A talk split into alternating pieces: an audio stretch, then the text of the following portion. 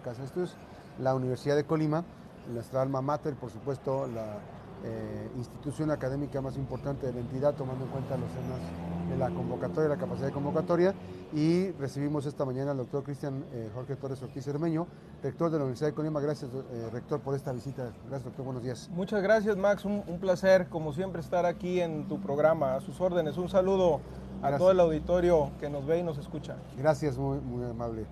Bueno, pues por principio de cuentas está un proceso eh, nos platicaba sobre el proceso que fue de selección para el ingreso y eh, queremos ver cuál fue el resultado que, tuvo, que tuvieron, si, generó las expectativas que, esperaban, porque ahora fue una dinámica diferente en, el proceso. Sí, así es, Max. Cambiamos eh, el proceso para educación superior, para media superior y posgrado fue el mismo. Y para educación superior, básicamente el cambio que hicimos, Max, fue eh, primero darle el resultado del Ceneval a cada uno de los aspirantes. Era un tema que, nos pedían mucho y nosotros estuvimos convencidos de ello para abonarle a, la transparencia del proceso.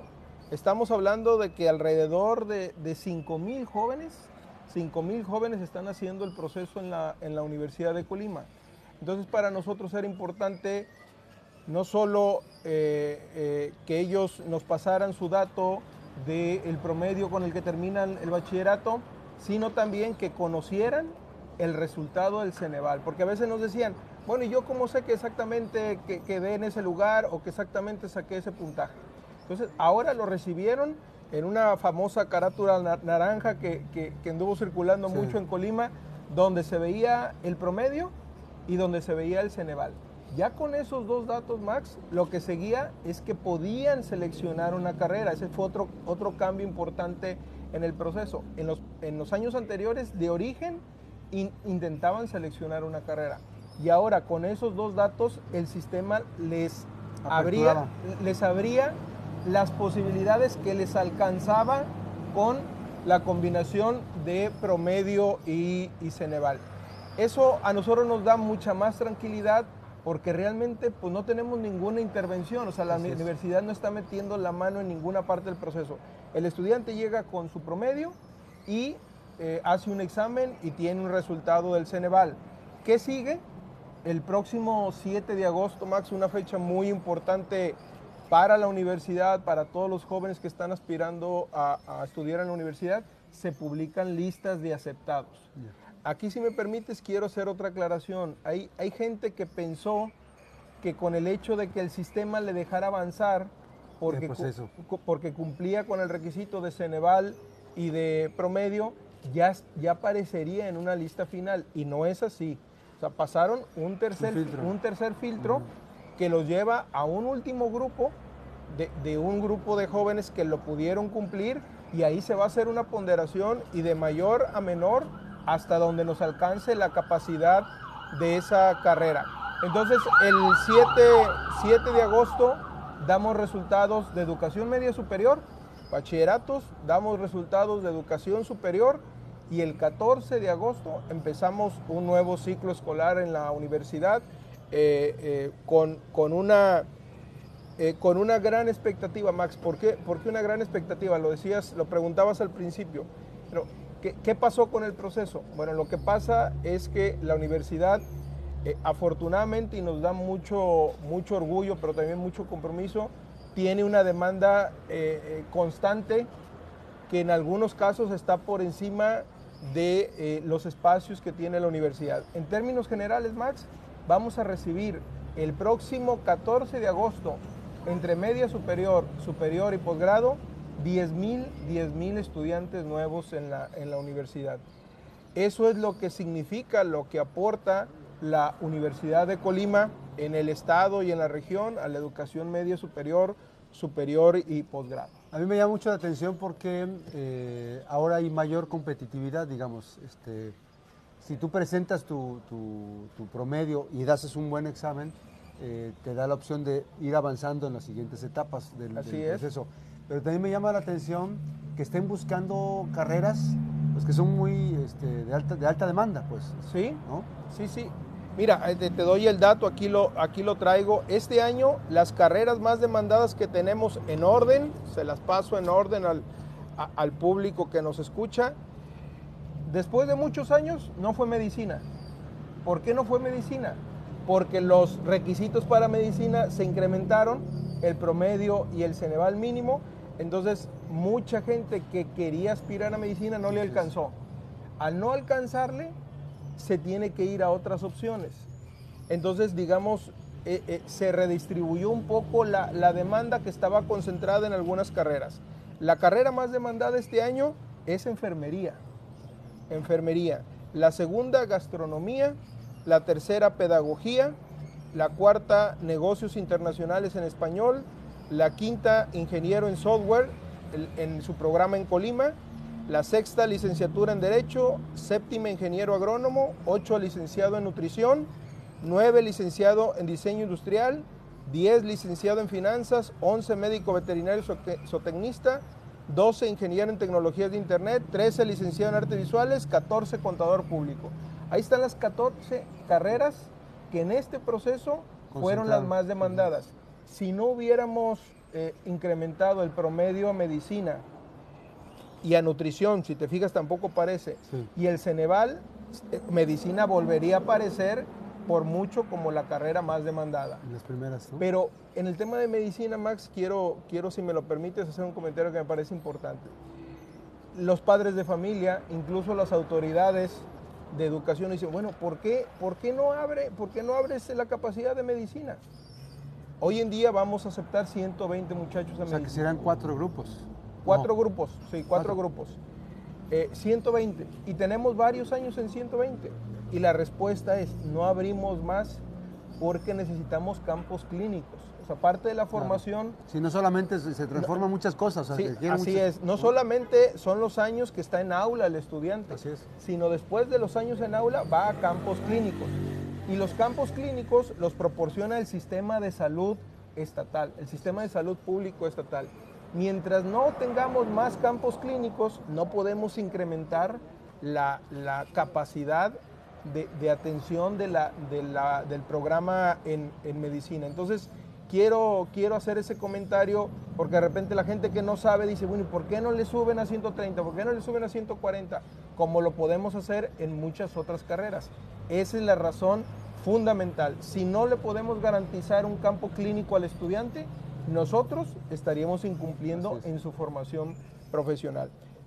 Entonces, eh, muy interesante el comportamiento de este año de, las carreras más demandadas y así, yo mencioné 14 y así hasta llegar a las 66 que estamos ofertando en este año. Además hay que decirlo que enfermería no, está, no dista mucho de ser complementaria a la labor de medicina y esta pandemia nos enseñó la parte medular, ¿no? y eh, en el área de enfermería también hay una ruta muy importante en las especialidades posteriormente, ¿no? Así es. Eh, yo te diría que, la pandemia eh, fomentó dos grandes áreas del conocimiento. Ciencias de la salud, o sea, hay, muchos vocacionamientos que, que se descubrieron o que se reencausaron a ciencias de la salud y carreras que tienen que ver con tecnologías, ¿no? Básicamente ingenierías tuvieron un, repunte importante después de la pandemia. Es decir, los jóvenes identificaron que eran dos necesidades eh, primarias en el mundo en el que vivimos, la salud y la tecnología, y muchos eh, reorientaron sus, sus eh, vocacionamientos. Decirte que nosotros en el área de la salud no solo es medicina, no solo es enfermería, es nutrición, es psicología y es eh, químico, farmacobiólogo, también está en la órbita de lo que en la universidad tenemos como ciencias de la salud. Así es. Bueno, este proceso obviamente que nos lleva a pensar sobre la, capacidad, en la demanda que tiene la propia institución, Evidentemente en algunos, en algunos este, programas educativos pues sí hay oportunidad de, diversificar, de emplear un poquito más, ¿no? Sí, así va a ser, Max. Eh, eh, así como mencioné las 14 más, más demandadas, la 15 sería ingeniero químico en alimentos, 16 ingeniería civil, 17 licenciado en diseño gráfico y 18 ingeniería en software en Manzanillo. Así tenemos las 20 menos demandadas. Ah. ¿sí? Entonces, cuando aparece, cuando aparece la lista el 7 de, agosto? lo que hacemos y que tradicionalmente se le conoce como la segunda opción, abrimos una convocatoria pequeña y, le decimos al joven, si no quedaste en lo que era tu primera opción, en estas carreras hay lugar. Casi siempre se ocupan todos los lugares, pero lo cierto es que son carreras que habitualmente están muy distanciadas de la, de la primera opción, ¿sí? Es decir, regularmente son carreras de ciencias sociales o de humanidades, ciencias exactas, las que quedan como las carreras menos demandadas. Y las más demandadas, pues son ciencias de la salud, ingenierías. Entonces, si te fijas, no, no son tan cercanas en el campo disciplinar, pero bueno, hay jóvenes que lo, que lo toman y finalmente eh, ocupamos prácticamente todos los lugares disponibles que tiene la, institución. Estaba viendo ahí eh, también temas de mujeres. Este, ¿qué, qué, factor, cómo se representa el tema de las mujeres, la participación de las mujeres en los diferentes este, niveles, el nivel medio, superior y superior? Te doy el, dato exacto, Max. Aquí lo tengo, eh, lo tengo, me lo pasaron. Exactamente en media superior es 55% mujeres, 45% hombres y en superior es exactamente igual. Una proporción. No solo es la proporción en la demanda, sino también es la proporción en la matrícula que tenemos actualmente, Max. Entonces, bueno, aquí se pueden sacar muchas conclusiones. Una que podría ser muy, muy lógica es que hoy en día nuestro país tiene eh, en su población más mujeres que hombres, más o menos en, ese, porcentaje. Lo que tendría que darnos mucho gusto es que durante muchos años para nadie fue un secreto que la mujer no tenía las mismas oportunidades de llegar a educación superior por cuestiones básicamente, yo diría, socioculturales, a veces económicas. ¿no? Ahora eso, cuando menos en la Universidad de Colima, eso ya no existe y aquí está la evidencia contundente, ¿no?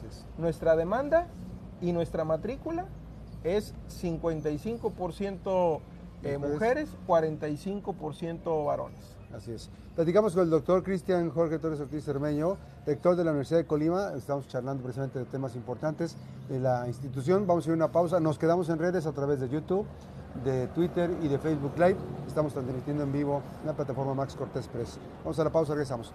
Eh, Doctor, en este proceso de intercambio de, participación, recientemente hubo un encuentro con la ANUYES, los integrantes de la ANUYES, en donde, por cierto, bueno, pues eh, yo sé que la parte medular es socializar la importancia de la educación media superior y superior en el país, ¿no? ¿Qué, expectativa se abrió? Este, porque, bueno, sabemos que estamos viviendo tiempos muy complicados y además de los tiempos políticos que se están de un lado, de las instituciones, las instituciones requieren de mucha observación, de mucho empuje, de mucho apoyo. ¿Han logrado interactuar con este gobierno para, para ponderar la, dinámica eh, eh, educativa que plantean las diferentes universidades? Sí, sí, Max. Yo te diría, mira, primero decir que la reunión que tuvimos una asamblea general de la NUYES es la reunión que en un año en la reunión que, en cada año más importante realiza NUYE, ¿no? porque realiza otro tipo de reuniones, a veces regionales, pero esta es nacional, Asamblea General Nacional. Eh, decirte que tuvimos una convocatoria muy importante de 103 instituciones de educación superior de todo el país, de todo tipo, porque no solo son universidades públicas autónomas como nosotros, sino hay tecnológicos, hay universidades privadas, entonces el grupo es muy plural. Anuyes ha sido un, gran bastión para las universidades públicas y privadas del país porque nos aglutina, nos agrupa y también, eh, decirlo Max, nos defiende. Eh, cuando tenemos un tema, una controversia que puede afectar a educación superior o a una institución superior, hacemos grupo, hacemos equipo a través de, de Anuyes. Ante la pregunta que si hemos tenido interacción con el gobierno nacional, con el gobierno federal, sí, Sí, de hecho uno de los temas que se, se tocó, Max, fue precisamente el tema del financiamiento de la educación superior. El tema del financiamiento de la educación superior es un tema complejo porque en los últimos años las instituciones públicas, las privadas no entraban en esa, en esa órbita. Eh, hemos perdido algunos apoyos extraordinarios que recibía la educación superior pública. Y eso nos ha generado pues una serie de restricciones, una serie de contracciones económicas muy importante en las, en las universidades. Entonces, un gran tema que se tocó y que tiene que ver con hacer grupo a través de ANUYES, con hacer un planteamiento nacional y único, es poder tener una interacción con el Poder Legislativo y con la Secretaría de Hacienda mucho antes que empiecen a preparar el presupuesto de egresos, ¿no? Porque tú sabes, Max, que si, que si el presupuesto de egresos ya llegó al, Poder Legislativo, pues realmente no hay mucho que, hacer. Está prácticamente diseñado, eh, distribuido, como dicen, el famoso pastel, ¿no? Entonces ahí se generó un gran acuerdo, eh, insisto, eran unos puntos muy importantes de la reunión, era de llegar mucho antes a Cámara de Diputados, eh, particularmente a dos comisiones, Hacienda y Educación, y a la Secretaría de Hacienda para hacer el planteamiento con datos muy puntuales de lo que es y de lo que necesita la educación superior pública. Eh, nosotros no dejamos de tener la confianza y la esperanza que tarde que temprano esos fondos extraordinarios se puedan recuperar. Eran, eran varios, eran muchos, eh, y, bueno, con que vayamos paulatinamente recuperando, algunos, será una muy buena noticia para la educación superior pública del país. Así es, eh, platicamos con el rector de la Universidad de Colima, Cristian Torres Ortiz Hermeño, charlamos en ese momento en la pausa, nos hablaba precisamente sobre la importancia también del, de los presupuestos y la interacción que hay con el gobierno de México, con la Secretaría de Educación, con las instancias del gobierno federal, la Secretaría de Hacienda, para eh, anticipar antes de que llegue a la Cámara de Diputados el diseño del eh, presupuesto para la educación, que va a ser muy importante. Y ahí eh, preguntaría el tema de la viabilidad financiera. Evidentemente, a través de los años, es de todos conocido, no es de este gobierno, de los anteriores gobiernos, hubo una merma, va mermando paulatinamente en los gobiernos, ¿no? Sí, mira, de hecho, e, en términos reales, en términos reales, nuestro presupuesto general se ha estabilizado y, y, ha empezado a tener un decremento en los últimos cuatro o cinco años. Si bien es cierto, la cantidad puede ser mayor, en términos reales, comparado contra, contra, la inflación, contra la inflación, que es un, es un dato que, que, gobierna mucho los presupuestos, no solo de nosotros, sino de instituciones públicas, lo cierto es que empezamos a tener un, decremento. Esto es muy complejo para nosotros porque no dejamos de incrementar las matrículas. O sea, cada vez estamos atendiendo a más jóvenes con el mismo o menor presupuesto de hace cuatro o cinco años en términos reales, insisto, porque si ves, si vieras la cantidad total, sí se va incrementando, pero contra el factor de inflación eh, tendría un, un, decremento, alcanza para menos. Entonces, ¿qué estamos haciendo?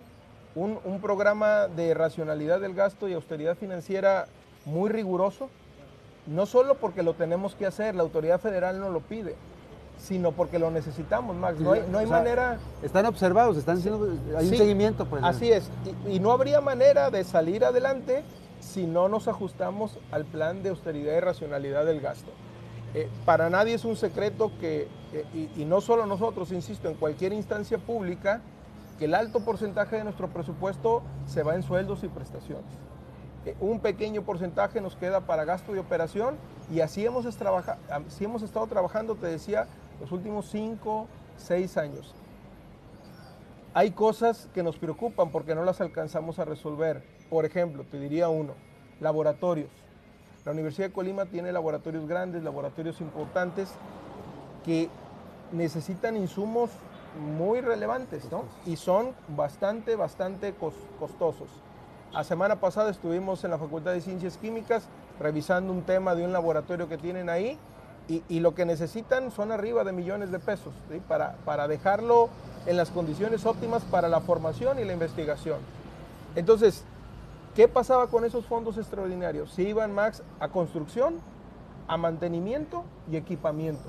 Al no tenerlos ahora, tenemos que hacer grandísimos esfuerzos, grandísimas restricciones para del recurso ordinario, tanto federal como estatal, destinar lo que podamos a este tipo de, de necesidades. Y lo otro, trabajar de manera eh, muy fuerte, muy responsable en la generación de recursos propios, que en eso vamos avanzando bien en la, en la Universidad de Colima y lo, lo tendremos que hacer con, más determinación porque, porque ante la, carencia de recursos pues se convierte en, una posibilidad muy, muy importante. Este proceso obviamente que también eh, implica, eh, digamos, porque además está la parte laboral, ¿no? Los compromisos con, el sindicato, lo que implica las negociaciones de incremento salarial, o sea, hay todo en entorno los gastos operativos de la propia institución, ¿no? Sí, Max, eh, la verdad es que a nosotros nos ha ayudado muchísimo y lo quiero reconocer públicamente el hecho de que tenemos una relación muy respetuosa, muy respetuosa, pero de equipo con nuestro sindicato, con el Sindicato Único de Trabajadores de la Universidad de Colima, con el, el licenciado Enrique Zamorano. Eso nos ha ayudado muchísimo porque si tuviéramos diferencias con el sindicato, conflicto con el sindicato, es un escenario muy difícil, porque se complica no solo la parte financiera, sino la gobernabilidad de la institución. Te diría, Max, hay muchas universidades que tienen más de un sindicato. Imagínate al rector, rectora en turno negociando con tres, cuatro, cinco sindicatos a la vez. Realmente se, se compromete muchísimo la gobernabilidad de una institución. Entonces, nosotros de manera muy responsable, muy consciente también, pues hacemos nuestro máximo esfuerzo en lo que tiene que ver el incremento salarial, en lo que tiene que ver prestaciones.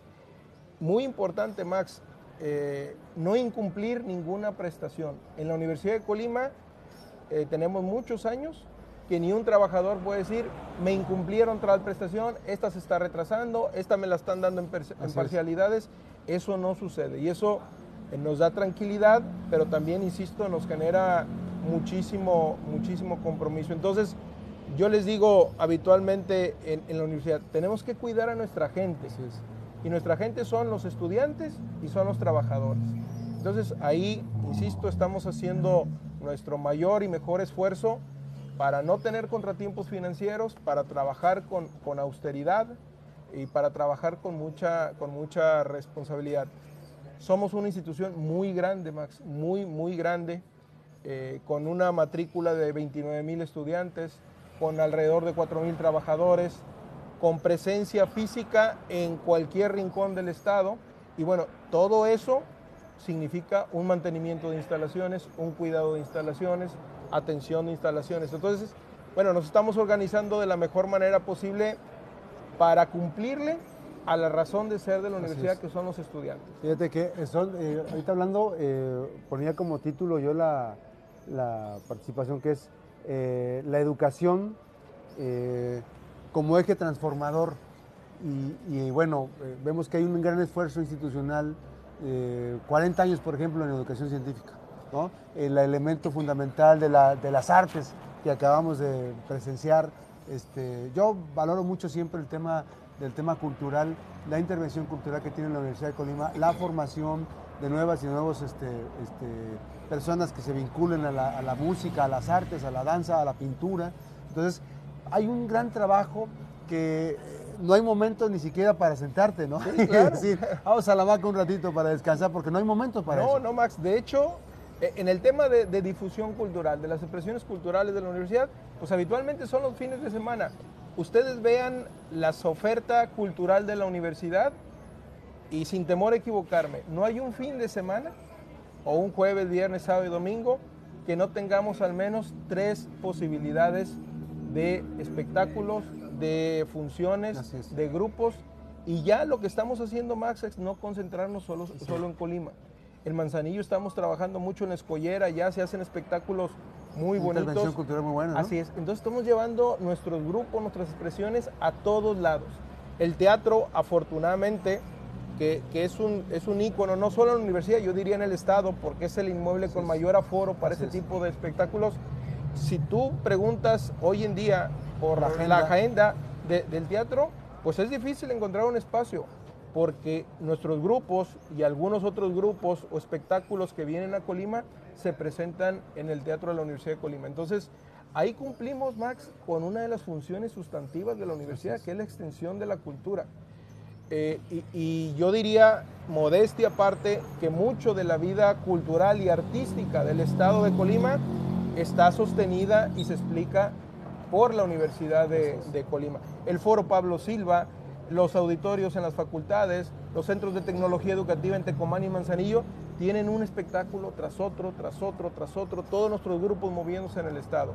Entonces, estamos abonando, poniendo, eh, diría, iba a decir nuestro granito de arena, pero creo que ponemos muchos granos de, arena en, en ese tema de la vida artística, cultural en el Estado y pensada, Max, para diversos públicos, porque no es un público necesariamente adulto que le gustan cierto tipo de, expresiones artísticas. Hay muchísimos jóvenes.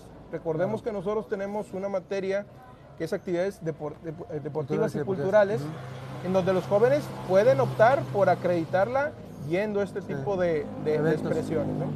Y lo otro que decías, Max, Max, 40 años de investigación científica en la universidad. A ver, eh, yo les diría, eh, eh, esta ecuación es, bien interesante. La universidad va a cumplir 83 años el próximo 16 de septiembre. La mitad de su vida ha tenido de manera consistente un trabajo en investigación científica. Ahí sí lo diría con más consistencia, con más contundencia, perdón. en el estado de Colima, la investigación científica de buen nivel en un 98% se hace en la, universidad. Eh, tenemos nueve centros de investigación, tenemos una cantidad muy importante de investigadores en el Sistema Nacional de Investigadores. Acreditados, ¿no? Sí, así es, eh, ya sea como candidatos, como nivel 1, como nivel 2, como nivel 3, que una institución, Max, eh, esto me parece importante decirlo, que una institución tenga SNI 2 y SNI 3 significa porque algo, algo está haciendo bien en, tema de investigación. Y nosotros tenemos varios en, en SNI 2 y si no mal recuerdo, nueve en SNI 3. O sea, investigadores que están al más alto nivel, no solo nacional, sino también internacional. Que además son catedráticos, ¿no? No, claro, claro. porque, enseñanza. A ver, una obligación del que es investigador en la universidad es dar clase. O sea, si no diera clase, incumple su relación laboral con la universidad y también incumpliría eh, ciertas convocatorias, ciertos concursos a los que participan, donde la docencia se las evalúan. Así es. Entonces, efectivamente, Max, un investigador en, la universidad, pues evidentemente hace investigación de buen nivel, da clases, da tutorías y hace gestión. Son las cuatro funciones que están obligados a hacer las reparten o las distribuyen en función de las fortalezas que tiene cada personaje, pero no puede dejar de dar clases. Eso es un, es un requisito fundamental, no puede dejar de dar clases porque estaría incumpliendo, insisto, su relación laboral con la universidad y porque es un requisito que lo necesita para el SNI, que lo necesita para el perfil PROMEP, para muchas cosas necesita estar en, en docencia. Entonces nosotros podemos ofrecerle el otro día les decía a los muchachos que fueron al verano de la investigación, al, programa del fin. Son más de 80, ¿no? 83. Al programa del fin. Ustedes tienen la oportunidad de que les esté dando clases el, uno de los investigadores más importantes del área de estudio en el país. Y eso, eso habría que valorarlo, Max. Eso no es normal, eso es una excepción, ¿no? Eh, si fuéramos otras instituciones de educación superior en el Estado, pues eso no sucede es básicamente docencia, investigación es muy incipiente, por no decir que no tienen investigación, salvo el tecnológico de Colima que, empieza con sus pininos en el tema. Eh, eh, la, masa, eh, el universo de investigadores e investigadoras en el Estado está trabajando en la Universidad de Colima. Entonces también nos da mucho orgullo, es un compromiso y además, Max, yo te diría, este grupo de investigadores del más alto nivel, también genera mucha vinculación para la universidad. Porque ahorita hay tantas problemáticas sociales. Las que intervienen, ¿no? Que siempre es, oye universidad, tienes un experto, te pongo un ejemplo, que, estamos trabajando con CIAPACOP.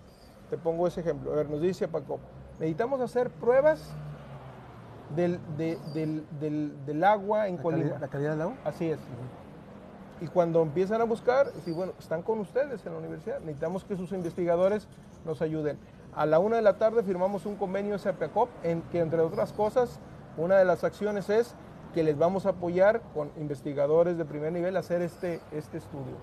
Y si fuera el tema de salud mental, a ver, universidad, ayúdanos con tus investigadores de psicología.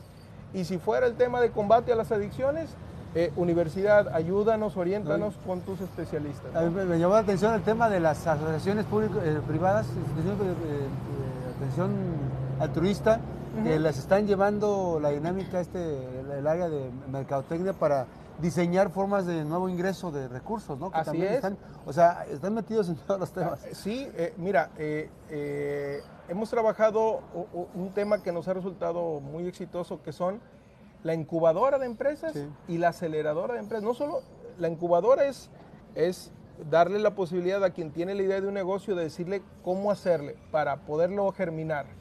Pero luego pasa en otra etapa que es la aceleradora de empresas, es decir, el negocio ya funcionando, ¿cómo le hago para evitar errores que habitualmente comete un emprendedor? Bueno, eso lo estamos trabajando con gobierno del Estado, lo estamos trabajando con las cámaras, lo estamos trabajando con la iniciativa privada y muchos de los proyectos incubados son, no son necesariamente estudiantes de la universidad, son de negocios, que, empresas que ya funcionan y que quieren eh, conocer estas metodologías para, eh, insisto, evitar errores eh, o sortear obstáculos que habitualmente tiene un, emprendimiento. Entonces, en el tema de vinculación también estamos trabajando de manera muy determinada. Eh, yo, yo digo, Max, una, una, lo, he comentado en repetidas ocasiones, yo le he pedido a mi gente sacar la universidad a la calle. Vamos a sacar la universidad a la calle. Y, con eso no quiero decir que vamos a ir a tomar edificios públicos, que vamos a hacer marchas. No intervención. sino que todas las intervenciones y fortalezas de la universidad las vamos a llevar a tratar de incidir, de contribuir en las problemáticas sociales que vive nuestro Estado y nuestro país. ¿no? Esa es parte de nuestra responsabilidad y compromiso. Así, la esencia. Finalmente, nada más ya de rapidito, porque ya nos alcanza el tiempo, este, buena relación con el gobierno del Estado. Hemos visto que hay buena comunicación y eso permite esa estabilidad, permite eh, la comunicación, la comunión de ideas de, proyectos y de socializar muchas cosas y de colaboración con la gobernadora Indira Vizcaíno. Así es, Max, eh, tú lo has dicho muy bien y la evidencia ahí está. Eh, el otro día platicaba con la gobernadora y tratábamos de, de recordar una quincena en los últimos dos o tres meses que no haya estado... Sobresalto. sí, que no haya estado en un evento en la, en la universidad. Yo debo decir con todas sus letras que el gobierno del estado eh, ha respetado a la universidad y ha tratado bien a la universidad. Eh, eso eh, a nosotros nos da tranquilidad porque no solo es el respeto a la institución, a su autonomía, sino que hay evidencia del hecho con el tema del financiamiento.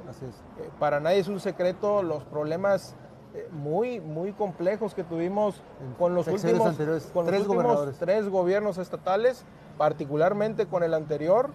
Eh, eh, y ese tema, hasta ahorita, hay un cumplimiento al 100% de las responsabilidades del gobierno del Estado y con un presupuesto, hay que decirlo con, claridad, con claridad, con un presupuesto que no podíamos lograr porque el Congreso del Estado... Actualizado, ¿no? Sí, ¿sí? al que tiene que ser, porque hay una proporción con respecto al presupuesto federal. Establece la ley. Así es. Y eso no, no lo podíamos lograr porque el Congreso del Estado siempre eh, eh, le quitaba el presupuesto de la, de la universidad.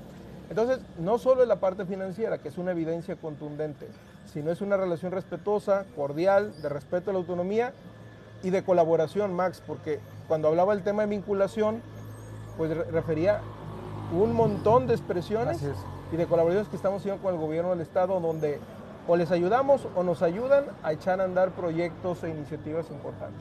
Es importante ese proceso, obviamente que también eh, agradezco la posibilidad de conversar. Ya habrá oportunidad de platicar más seguido, porque a veces se acumulan los temas y, surgen muchas más ideas en torno a este tema, gracias al doctor eh, Cristian eh, Torres Ortiz Hermeño, rector de la Universidad de Colima, por esta visita aquí en esta mañana a la finca del, barrio, esta parrilla artesanal que hoy nos tocó de este lado, pero eh, pues bueno, agradecidos de, estar en comunicación y de ir conociendo eh, paulatinamente todo el proceso que está llevando la Universidad de Colima y de entender de cómo está este camino de la universidad, eh, la pertinencia que transforma, los objetivos en la educación superior, precisamente para la sociedad de Colima, esta institución que no solamente ahora alberga los, los, ideales y la esperanza de jóvenes, jovencitas y jovencitos de Colima, sino de otras partes de, de la región, ¿no? que se ha convertido en un referente también importante en la educación superior, ¿no? Eh, Max, te, te paso eh, para cerrar. ¿De dónde recibimos estudiantes? Colima, la gran mayoría, Jalisco, Michoacán, Guerrero, Guanajuato, México, Baja California, Baja California Sur, Sinaloa, Distrito, bueno, Ciudad de México, Tabasco, Veracruz, Puebla, Chiapas, Nayarit, Tlaxcala, Nuevo León, Aguascalientes, Zacatecas, Coahuila, Morelos, Quintana Roo, Tamaulipas, Hidalgo Ya y. Oaxaca. Eh, Ya decía yo, esa parte es eh, importante. es- o sea, eso es la universidad. No solo está atendiendo jóvenes que egresan de media superior del Estado, Claro. sino de todos estos estados tenemos jóvenes Un haciendo referente. el proceso de admisión en la Universidad de Colima. Y son los planes de estudio, la pertinencia de los planes de estudio que hay, ¿no? Bueno, yo te diría que es, es el trabajo realizado durante muchos años en la universidad que da presencia, da nombre, da prestigio.